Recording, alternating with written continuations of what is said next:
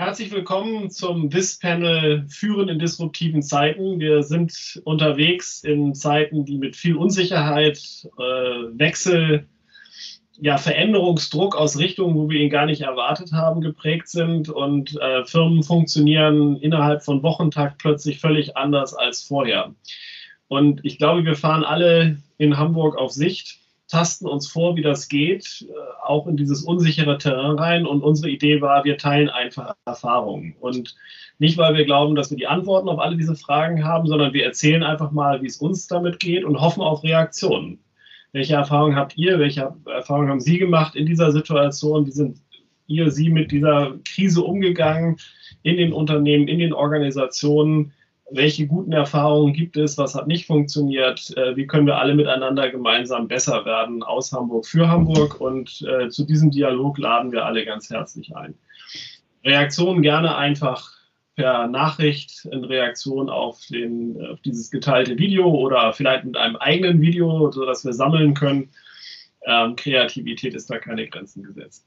Wir wollen heute Abend in äh, kurzer und knapper Form eigentlich grob vier Fragen nachgehen. Das erste ist so auf das Unmittelbare zu schauen. Die ersten Wochen äh, Krisenreaktionen liegen hinter uns für einige schon, äh, zumindest die erste Woche für alle, manche auch schon länger. Wie stellt man Arbeitsfähigkeit im Homeoffice sicher, wenn plötzlich die ganze Organisation von zu Hause arbeitet? Das ist Frage Nummer eins. Frage Nummer zwei ist eigentlich, ähm, wie adressiert man in dieser Situation aber nicht nur die Arbeitsfähigkeit, sondern auch die sozialen Bedürfnisse? Und wenn wir uns das angeschaut haben, ist ja schon die Frage, wie verändert sich dadurch unsere Arbeitswelt? Also wie, was ist sozusagen nicht nur, wo ist der Knopf in Teams, um das, Meeting, um das Meeting aufzuzeichnen, was wir jetzt hier machen, sondern was macht das mit uns, mit unseren Arbeitsprozessen, mit unseren Arbeitsformen, ähm, mit unserem Veränderungsmanagement und vor allen Dingen dann als letztes die Frage, was passiert, wenn das alles wieder vorbei ist, wenn die Restriktionen sich lockern, äh, was bleibt, was geht. Lasst uns doch damit mal einsteigen. Wir sind hier zu dritt zusammen. Carola Lilienthal von der WPS, Michael Müller-Wünsch von Otto, Thilo Böhmann, Uni Hamburg. Und äh, wir sind alle sozusagen auch ganz praktisch betroffen von dieser Situation und an verschiedenen Prozessen eingebunden. Und äh, wir steigen einfach mal ein mit dieser ersten Frage, wie stellt man Arbeitsfähigkeit im Homeoffice sicher? Und ich gehe mal zu Michael Müller-Wünsch, glaube ich, weil ihr schon am längsten und du persönlich insbesondere im Homeoffice aktiv seid. Ich glaube jetzt schon einen vollen Monat. Ja, Thilo, ähm, vielen Dank. Und ähm, wir duzen uns, weil wir uns ja immer duzen. Und äh, ich werde jetzt hier nicht kompliziert werden und irgendwie Sie und Du Konstellationen machen und äh, wenn sich manche wundern, warum ich mit Mühe angesprochen werde, ähm, das passiert auch schon seit 40, 50 Jahren so. Ähm, ich bin tatsächlich das letzte Mal auf unserem Campus in Hamburg am, am 28. Februar gewesen und wir hatten zwei, drei Tage vorher den Corona-Krisenstab ins Leben gerufen und, ähm, und hatten das Gefühl, da passiert irgendwas da in China, was Auswirkungen auf unser Geschäft haben würde und auch auf unsere Gesellschaft. Und ähm, die ersten paar Tage vom März ähm, haben wir dann die, die Lage sondiert, haben noch viel über, wie funktioniert die Supply Chain, die Versorgung nachgedacht und haben gemerkt, dass das eigentlich eine ganz andere Dimension annehmen würde. Und unser Glück bei Otto in der Otto-Gruppe war, dass vor einigen Jahren unser CEO Alexander Birken äh, den Wunsch oder die Vision ausgesprochen hatte, ich möchte eigentlich mit jedem meiner äh, über 50.000 Mitarbeiter irgendwann mal digital kommunizieren können. Und wir haben deswegen äh, ein Rollout von Office 365 gestartet, der hier zumindest auch in Deutschland am, am Standort ähm, schon seit anderthalb Jahren produktiv ähm, umgesetzt ist. Und somit hatten wir eine technische Infrastruktur am Platze, Parallel dazu ähm, haben wir auch entschlossen, neue Arbeitsformen zu, zu wählen, äh, die viel mit mobilem Arbeiten zu tun hat. Und so ist per Default äh, jedes Arbeitsgerät bei uns ein mobiles Notebook-Gerät. Äh, äh, Desktops sind die Ausnahme. Und das Dritte ist, dass wir eigentlich seit einem Jahr unter dem Programm Future Work ähm, die ganzen neuen Arbeitsformen, verteiltes Arbeiten geübt haben und auch versucht haben, ein Mindset zu entwickeln, wie funktioniert eigentlich Führung in digitalen Welten. Allerdings irgendwie immer nicht ganz so ernst. nicht ganz so echt. Und als dann deutlich wurde, dass das Thema Infektionsgeschwindigkeit eine große Rolle spielte, haben wir im Krisenstab an einem ähm, Mittwoch entschieden, äh, wir müssen bis zum Ende der Woche alles vorbereiten, dass ab Montag äh, the New Normal gilt. Und das New Normal war Homeoffice. Und wir haben dann äh, innerhalb von 24 Stunden unseren Mitarbeitern gesagt, sie sollen all ihr Equipment, was sie haben, äh, äh, sichern, äh, nach Hause nehmen und anfangen von dort aus zu arbeiten, also den Donnerstag und den Freitag. Und wir haben parallel dazu Befragungen durchgeführt, funktioniert es, habt ihr Internetverbindung? Und haben das immer noch als ein Test gesehen, ob dein Homeoffice funktionieren würde. Die meisten von den Mitarbeitern sind nicht mehr aus dem Homeoffice zurückgekommen und ähm, arbeiten seitdem, was kann man sagen, seit drei Wochen ähm, äh, im Homeoffice mit all den Komplikationen, die, glaube ich, auch viele, ähm, die schon jetzt selber die Erfahrung gesammelt haben, die sie auch durchleben. Obwohl wir vermeintlich, und ich glaube auch tatsächlich, dass es so ist, so gut vorbereitet waren. Also das sind, sagen wir mal, so die ersten Erfahrungen. Also zum Glück waren wir vorbereitet, ähm, das zu machen. Und in den Bereichen, wo wir nicht die Voraussetzungen hatten mit Notebooks und ähnlichen Dingen, haben wir eben sehr viel über virtuelle ähm, Arbeitsplätze, ähm, auch die privaten PCs der Mitarbeiter genutzt, damit sie dann dort arbeiten konnten, insbesondere in unseren Relation Centern und haben Telefonie dahingelegt. Also viele Dinge, die in der Extremsituation, in der Krisensituation auch durch die Unterstützung ähm, auch der mitbestimmenden Gremien und sowas sehr schnell möglich gemacht wurden. Darf ich noch mal einmal ganz kurz nachfragen, bevor wir auch noch mal auf die WPS gucken an der Stelle. Nun ist ja lange Zeit auch Otto sehr stark dabei gewesen, agile Arbeitsformen einzuführen. Wenn man bei euch durch die neuen Räume geht, die ja nun auch extra dafür hergerichtet wurden, ist ganz viel Collaboration Space da. Man sieht sozusagen die Post-its an den Wänden. Vieles ist darauf angelegt, eigentlich, dass die Teams zusammen sind an einem Ort und kurze Kommunikationswege haben. Und plötzlich jetzt das. Eigentlich agiles Arbeiten und Verteilung. Nicht wirklich ein No-Go, aber schon deutlich schwieriger. Wie geht es damit weiter? Ja, und auch, auch da haben wir Glück gehabt. Ähm, vor knapp anderthalb Jahren haben wir ein großes Technologieprogramm gestartet. Und in Ermangelung der, der notwendigen Arbeitskräfte der Entwickler in Deutschland und in Europa ähm, haben wir uns äh, Partner gesucht auf dem indischen Kontinent, die äh, verteilte agile Software entwickeln konnten. Und so sind schon große Teile, zumindest in den Tech-Communities, gewohnt gewesen, in verschiedenen Zeitzonen mit digitalen Medien, äh, mit viel Audio- und Videokonferencing verteilt zu arbeiten. Auch hier gilt, ähm, es war wieder eine kleine Keimzelle, gut ein paar hundert Leute, die damit mal vor einiger Zeit angefangen hatten. Und von dieser Erfahrung haben wir profitiert und unsere Agile Coaches, die haben dann in den letzten zwei, drei Wochen nochmal alle Tools und Werkzeuge der digitalen Welt gebenchmarkt, wie man eigentlich cool Retros machen kann. Welche Werkzeuge sind großartig? Welche unterstützen? Funktioniert äh, das Whiteboard von einem der großen Technologieanbieter wirklich so, wie äh, die Folien es glauben machen lassen? Wie performant ist es? Ähm, und, ähm, und ich kann heute sagen, dass äh, die Teams zurückmelden, sie sind arbeitsfähig, aber auch hier, sagen wir mal wieder, die Vorbereitung, äh, auch aus einer Krisensituation, dass der deutsche und europäische Entwicklermarkt äh, nicht genügend Arbeitskräfte vor einigen Jahren hergegeben hat, dass wir überlegt haben, wo gibt es denn Entwickler, die in agilen Softwaremodellen arbeiten können. Mhm. Ja, vielen Dank.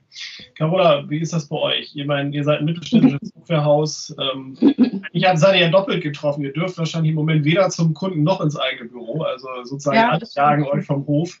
Ähm, wie seid ihr damit umgegangen? Ja, wir, ähm, wir hatten auch Glück. Also wir haben Anfang letzten Jahres eine Zweigstelle in Berlin gegründet und wir haben die Leute, die da sind, also es sind fünf Leute, fünf Entwickler, haben wir in schon vorhandene Teams gesteckt. Also wir haben die sozusagen nicht ein eigenes Team bilden lassen, sondern die haben schon remote gearbeitet. Das heißt, es gab schon zwei Teams bei uns, die das in ihrer täglichen Arbeit gemacht haben.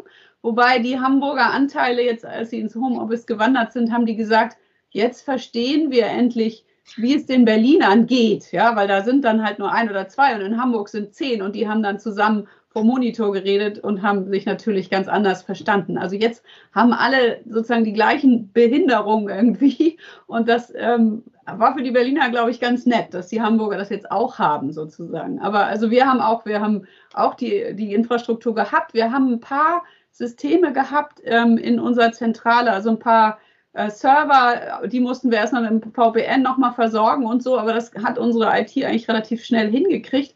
Und so sind irgendwie alle ins Homeoffice verschwunden und ähm, es funktioniert tatsächlich gut. Also das, das, was für uns am ersten war, war natürlich, wir machen viel Schulung und Beratung und so. Und wie macht man denn jetzt das? Ja, also ähm, da gab es bei uns dann, als es klar war, jetzt ist es vorbei, haben wir uns sofort zusammengesetzt und haben überlegt, können wir Online-Schulungen machen? Und wir haben drei Tage daran geknobelt und jetzt können wir das. Und das ähm, ist wirklich toll. Also da springen auch ganz viele Kunden drauf an, dass man jetzt, dass ihre ganzen Mitarbeiter im Homeoffice sitzen und man denen trotzdem eine sinnvolle Schulung geben kann, wo man Übungen in kleinen Räumen macht, wo, wo die Trainer quasi virtuell rumlaufen und alle unterstützen. Also das ist echt klasse.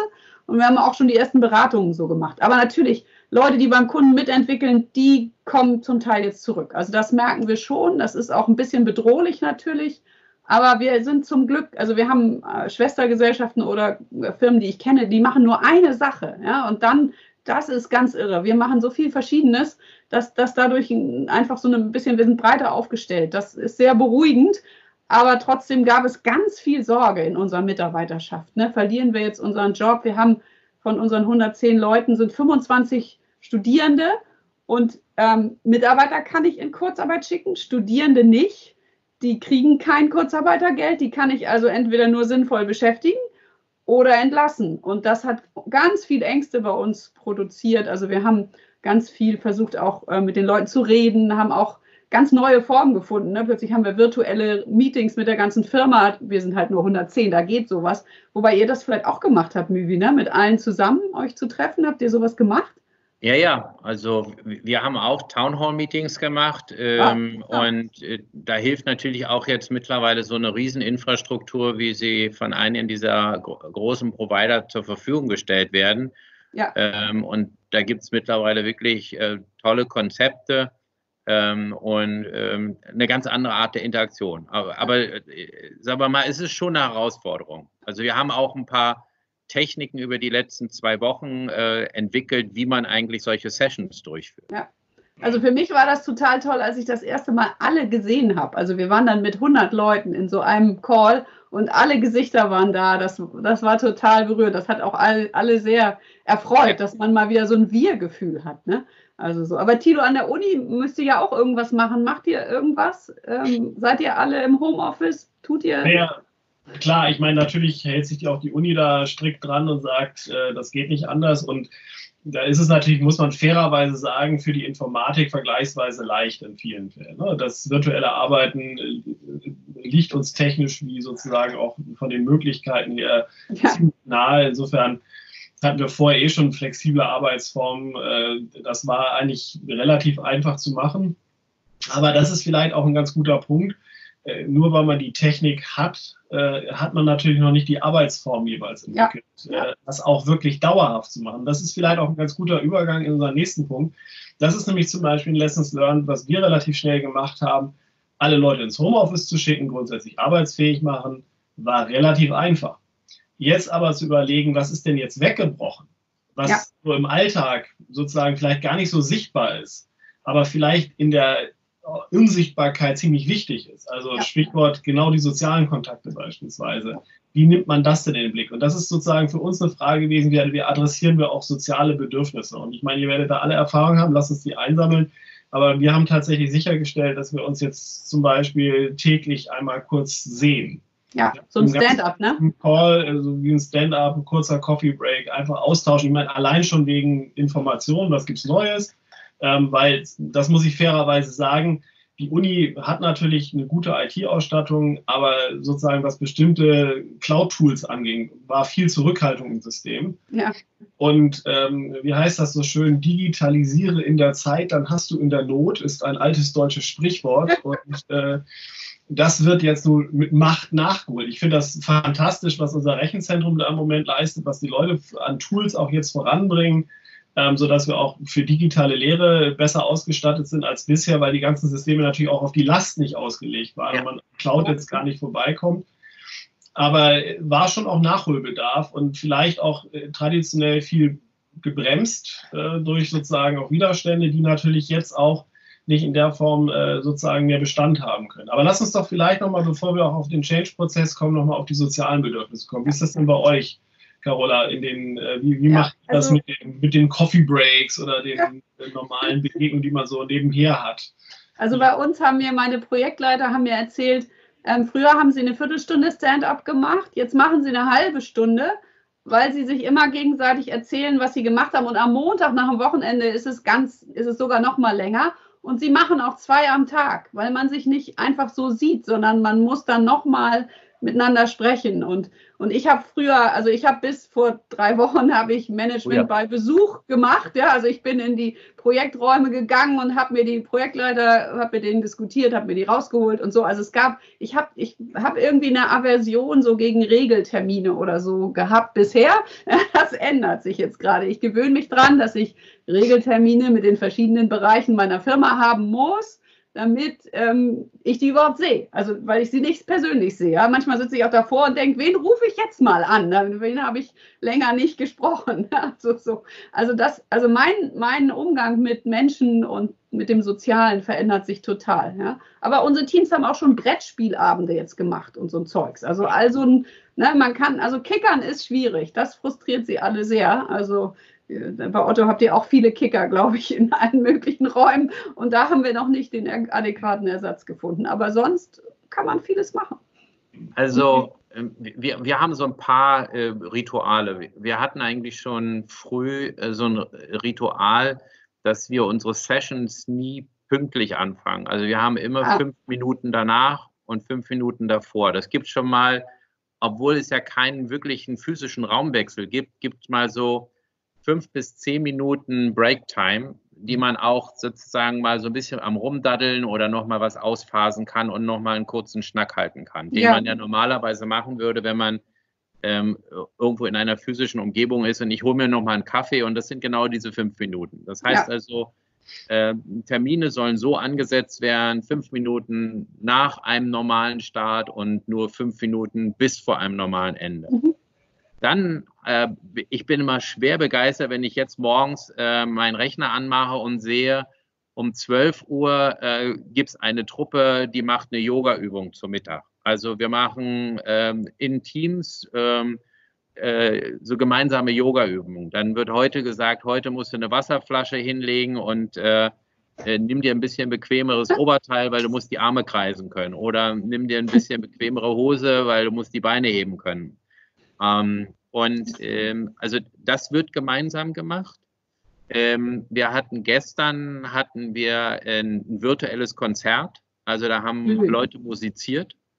Ähm, und ähm, haben darüber versucht, auch soziale Interaktion, weil viele sitzen ja in vielleicht auch kleinen Wohnungen, in nicht so tollen, großzügigen Räumlichkeiten, die sie vielleicht manchmal haben. Ähm, und, ähm, und, und da eben dieses Zusammenseinsgefühl äh, zu entwickeln. Ja. Und ähm, ich habe heute mit allen Assistentinnen äh, von unserem meinem Technologievorstandsbereich äh, eine virtuelle Kaffeerunde gemacht und wir hatten, ich hatte dann alle die äh, lieben Kolleginnen alle nebeneinander auch, was auch ein ganz tolles Gefühl war, das kann ich dir recht geben. Also ich finde dann die Videokonferenzplattform, wo du wenigstens eine große Anzahl von den Menschen auch noch im Gesicht siehst und nicht wie bei manch anderen, wo dann Dinge weggeblendet sind, in der, in der aktuellen Situation auch ja. extrem förderlich, um dieses Soziale, von dem Thilo gesprochen hat, ähm, da gerecht zu werden. Ja, und dann ähm, ab und zu gibt es dann zum Abend hin noch äh, einen kurzen Chat, ähm, wie denn der Feierabendring aussieht oder ähm, was es zum Abendbrot gibt. Also wir versuchen quasi das aufzuholen, was man normalerweise irgendwie so zwischendurch äh, macht. Aber virtuelles Tischtennis spielen und Kickern und sowas, das haben wir noch nicht praktiziert. Aber ich glaube, noch, noch jetzt ein, zwei Wochen weiter, dann werden wir das auch perfektioniert haben. Wir haben bei uns das Raster, Entschuldigung, Tilo, sogar noch schärfer gemacht, weil ich hab, war letztens tatsächlich Anfang März habe ich eine Online-Konferenz mitgemacht und die hatten gesagt, So, wir machen immer 45 Minuten Vortrag und dann ist eine Viertelstunde Pause. Immer. Und das war so beruhigend, also für alle, die da zugeschaut haben. Und das haben wir bei uns jetzt auch eingeführt. Und das ist für alle so beruhigend, weil alle immer wissen, also nach einer Dreiviertelstunde kann ich aber hier aufstehen und zur Toilette gehen und muss mich nicht irgendwie kompliziert bemerkbar machen oder so. Also das haben wir bei uns, versuchen wir wirklich flächendeckend zu machen und das erleichtert den Leuten das Leben. Das ist so ungefähr für dein, wie dein 5 vor 5 Nachding. Ne? Also, ja, genau. Richtig. Ja, aber ich glaube, es braucht solche Regeln, weil ich habe gemerkt, also man, äh, man hat natürlich so einen Schnelltermin an Termin. Ja, und ja, ja. Ist wow. das nicht so? Die Videokonferenzen gehen pünktlich los. Es gibt quasi keine Anreise, es gibt keine Übergangssituationen. Ja, es ist hier jeweils ein neuer virtueller Raum sozusagen. Man betritt ja nicht immer den gleichen physischen Raum, wie das sonst der Fall ist. Und da muss man schon ein bisschen drauf achten, äh, weil man keine Wegezeiten einplant, dass, glaube ich, diese Sachen auch nicht zu kurz kommen. Ja. und ich meine, ich finde das auch echt spannend, was das an Kreativität auslöst. Es geht viel mehr, als man denkt. Und auf der anderen Seite merkt man aber auch wirklich, was nicht geht und was einem fehlt und auf was man sich freut, wenn es wieder geht. Ne? Ja, also absolut. ich glaube, das führt zu so einer ganz interessanten Ambivalenz. Es geht viel mehr digital, als wir oftmals vorher gehört und gedacht haben. Und genau. gleichzeitig weiß man auch sozusagen, es geht nicht alles digital und das, was dann wirklich nicht digital geht, das will man auch nicht digitalisieren quasi. Da freut man sich sozusagen auf den, den, die persönliche Begegnung face to face, auch wieder auch mal den Kontextwechsel und so weiter. Ja. Und ich glaube, das ist schon auch äh, vielleicht ganz lehrreich in dieser Erfahrung, in dieser Ambivalenz, die da drin liegt. Absolut. Ich meine, das ist ja schon auch insgesamt die Frage. Ich meine, wir merken jetzt an so Kleinigkeiten, dass plötzlich Dinge sich verändern, die jahrelang sich nicht verändern ließen manchmal, also auch wo es harte Widerstände gibt. Ähm, unsere Arbeitsorganisation ändert sich, die Kommunikationsstrukturen ändern sich. Was ist denn mit unserer Arbeitswelt los? Was passiert denn jetzt vielleicht also auch wie in so einer Art Digital-Crashkurs mit uns mhm. als Unternehmen oder, uns als Gesellschaft? Ähm, ich kann ja mal von uns was berichten. Bekannterweise haben wir ja mal viel mit Papier zu tun gehabt durch unseren Katalog. Und, ähm, und obwohl wir sicherlich auch an vielen Teilen in der Digitalisierung vorangegangen sind, ähm, gibt es und gab es immer noch Bereiche, wo wir äh, sicherlich auch noch gerne noch weitergemacht hätten. Und auch ich gerade als Technologe hätte mir da vielleicht das eine oder andere dynamischere vorgestellt.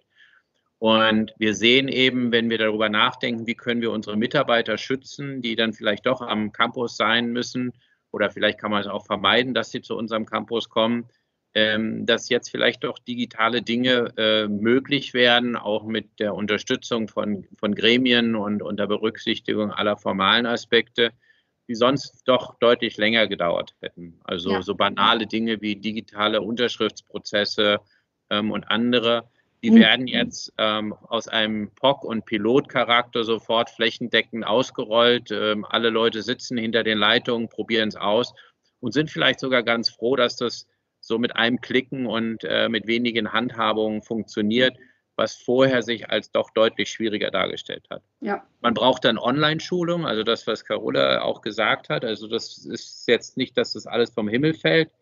Aber ich finde, wir haben da eine ganze Menge Dinge auch in den letzten zwei, drei Wochen, auch dank unserer äh, ganz Gesamtorganisation auf die Beine gestellt. Und für mich kommt dann fast die Frage, was kommt dann eigentlich danach? Aber ich weiß nicht, wie das bei euch ist, Carola, äh, wie da der Prozess ja, aussieht.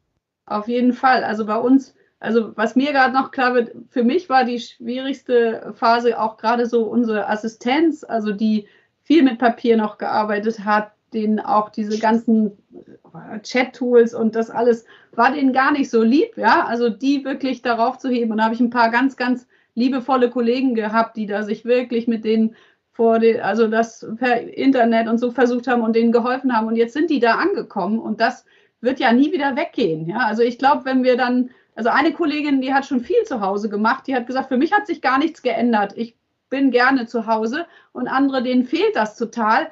Und aber wenn wir das jetzt noch vier Wochen machen oder sechs oder sieben, ich glaube, dann wird das viel mehr in Fleisch und Blut übergehen. Ich, ich weiß gar nicht so genau, ob alle Leute dann zurückkommen und im Büro sitzen. Ich, also ich bin echt gespannt, was dann passiert. Also, weil man hat so viele andere Möglichkeiten. Es funktioniert ja alles. Ja. ja. ja ich meine, das ist natürlich äh, umgekehrt sozusagen äh, gerade unsere traditionelle öffentliche Hand und Verwaltung ist natürlich nach wie vor ähm, ein sehr papiergetriebener Prozess an vielen Stellen gewesen, auch eine klassische Organisation. Und das ist natürlich schon jetzt eine echte Herausforderung. Also ich sage ganz ehrlich, das Schlimmste, was ich äh, sozusagen am Anfang gleich befürchtet habe, ist das Zusammenbrechen unserer Hauspost, äh, weil sozusagen da drin möglicherweise Dinge wie Arbeitsverträge und oder äh, oh, ja. Stellungsvorgänge, also Dinge, die auch sozusagen natürlich Gewicht haben für eine Organisation ja. und auch finanziell, individuell wie auch in, kollektiv viel dranhängen ähm, mhm. dann möglicherweise nicht so äh, gut funktionieren. Und ähm, ich finde, da ist schon auch zu merken, dass unsere Verwaltung da auch schon versucht, relativ schnell zu adaptieren und Wege zu finden. Und äh, da merkt man aber auch, dass, dass die natürlich äh, sozusagen nicht so optimale Voraussetzungen im Moment haben, weil natürlich da das Digitalisieren noch äh, relativ frisch ist, sage ich mal so, auch wenn das schon von äh, verschiedenen Stellen auch vorangetrieben wurde. Und äh, das ist natürlich schon auch, äh, finde ich, ein äh, wichtiger Punkt, wo man sagt, vielleicht ist das jetzt nochmal ein klarer Push, dass wir sozusagen das, was ich immer Digitalisierung 1.0 nenne, also diese ganzen klassischen, mhm. tradierten Prozesse wirklich mal neu zu denken und auf eine andere Plattform zu geben, vielleicht jetzt wirklich mal auch angehen, weil wir merken, das hilft eben in so einer Situation ganz besonders. Ähm, es macht uns dann äh, sozusagen etwas resilienter, wenn man so will ähm, auch in ganz wesentlichen Organisations- und Unternehmensprozessen. Also das ist sicherlich im Moment äh, schon äh, zu spüren. Und das ist natürlich genau auch die Frage, wenn man nochmal nach vorne schaut. Ähm, klar, wir sind jetzt alle im Krisenmodus, wir probieren das alles. Ähm, und das ist auch jetzt sozusagen spannend, was in kurzer Zeit bewegt. Aber es ist natürlich dann immer noch eine Herausforderung, das in die Fläche zu tragen und auch dauerhaft zu verankern oder auch zu prüfen. Manches ja. von dem, was wir jetzt vielleicht auch einfach mal ausprobieren, ist vielleicht auch nichts für die Dauer, weil wir merken, das äh, löst bestimmte Probleme eben auch nicht. Aber was kommt denn, wenn die Restriktionen sich wieder lockern? Also also ich habe so zwei Fragen, die ich mir für mich jetzt im Moment stelle. Was, also sind relativ banale Fragen, glaube ich, aber was passiert dann mit dem Telefonieren? Weil meine Erfahrung jetzt ist, die Leute telefonieren nur noch mit Video. Also sie wollen sich immer sehen, weil sie sich nicht mehr sehen. Und was machen wir denn? Geht das zurück? Also gehen wir zurück ins, ich halte mein Telefon ans Ohr und telefoniere ohne Bild. Also wird das passieren? Das, ich bin sehr gespannt, was, was mit der Sache passiert. Und das andere, was ich so merke, ist, ich war noch nie so viel zu Hause. Ich reise so viel auf Konferenzen, zu Kunden und das ist alles weg. Und das ist echt auch nett, muss ich ehrlich sagen. Ja, nicht so viel durch die Gegend zu, zu düsen, äh, morgens den Flieger und dann noch mit dem Zug und was nicht alles. Bleibt das so? Oder fahre ich dann wieder durch die Gegend? Also was passiert? Weil wir haben ganz andere Formen natürlich jetzt. Natürlich will ein Konferenzveranstalter, dass alle kommen. Ja, es geht um, um das Menschliche und das Zusammensein dabei. Aber ähm, vielleicht kann ich auch nur ein Avatar dahin schicken oder ein Hologramm oder so. Also wie, wie wird das sein? Ja, das ich muss das mal ganz kurz einschieben, das hat mir ein Kollege gerade erzählt, auch aus der passenden Community, der Frank Steinecke, der bei uns Virtual und äh, Augmented ja. Reality forscht die große IEEE Virtual Reality Konferenz äh, hat tatsächlich Avatar-basiert stattgefunden. Da oh, hat er gesagt, vor einem mit so einer äh, HoloLens auf auf, am Kopf, an einer 3D-Brille, vor einem virtuellen Vortragssaal ähm, geredet. Das war noch nicht technisch so ganz optimal. Das hat also gerade aus Europa noch, wie das so schön heißt, ein bisschen gelaggt. Also es gab so Abbrüche und Pausen. Das war nicht ganz so äh, äh, gewünschte Erfahrung, aber es zeigt natürlich ein bisschen mehr geht auch an der Stelle. Aber gleichzeitig fragt man sich, ersetzt das wirklich diese, diese sehr, also das finde ich faszinierend sozusagen nochmal, wenn man da kurz einen Moment nochmal bleibt. Also wir haben ja in, in diesen Konferenzen beispielsweise, wo man sich trifft, viele so Möglichkeiten, schnell mal ins Gespräch zu gehen, den Kontext zu wechseln, andere Leute zu treffen. Das finde ich im Digitalen gar nicht so leicht zu organisieren. Also das absichtsvolle, geplante, wir reden eine Stunde über das, das ist relativ einfach alles das, was eine klare Struktur, einen Anlass hat, eine Überschrift, ein Thema, wo man weiß, wer zu beteiligen ist, wer nicht zu beteiligen ist, wunderbar. Aber dieses, wie heißt das im Englischen, so Mingling, also sozusagen mal den sehen und dann mal weitergehen und auch ein bisschen so Zufallsbegegnungen haben, manchmal gezielte Begegnungen zu haben, aber relativ leicht überzugehen. Das finde ich ist deutlich schwieriger geworden. Vielleicht brauchen wir da noch die richtigen Tools oder wir kennen sie nicht. Ist ja eine Frage auch an alle, wenn ihr Ideen habt äh, wie man das vielleicht auch ein Stück weit nachbilden kann, sollten wir jetzt etwas länger im Lockdown sein, wäre das sicherlich auch interessant. Mhm. Wie ist das denn bei euch, äh, was, was die Prozesse angeht? Also ich, ich, ich würde noch mal wird noch mal ein, zwei Dinge, was du gerade gesagt hast mhm. mit der Virtual Reality Konferenz und dann war der in so einem Konferenzraum.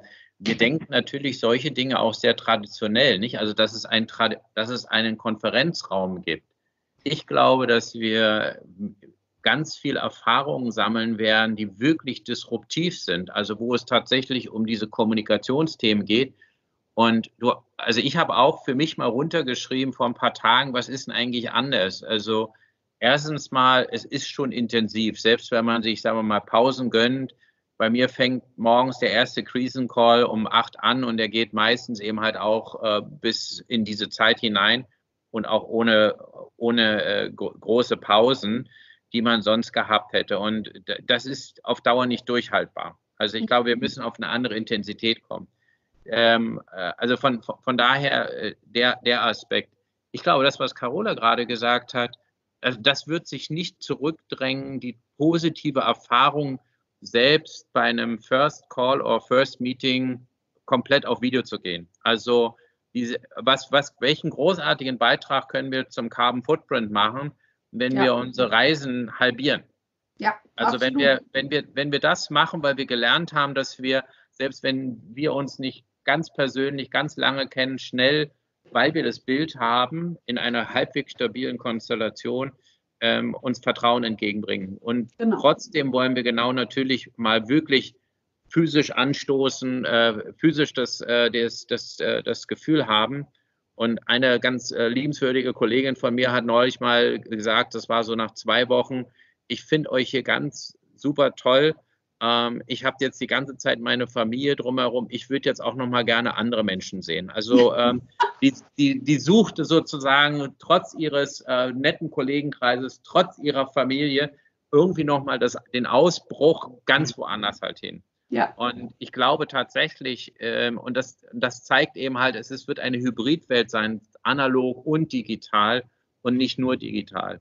Und vielleicht so ein paar Last Words. Ähm, auch bei uns sind die Assistentinnen gerade auf dieser Reiseweg, den du gerade beschrieben hast, Carola, wo es natürlich auch darum geht, äh, wie ist auch deren Rolle, wie ist auch deren Möglichkeit, uns als Chefs und ähm, ähm äh, Kollegen und Kolleginnen zu unterstützen.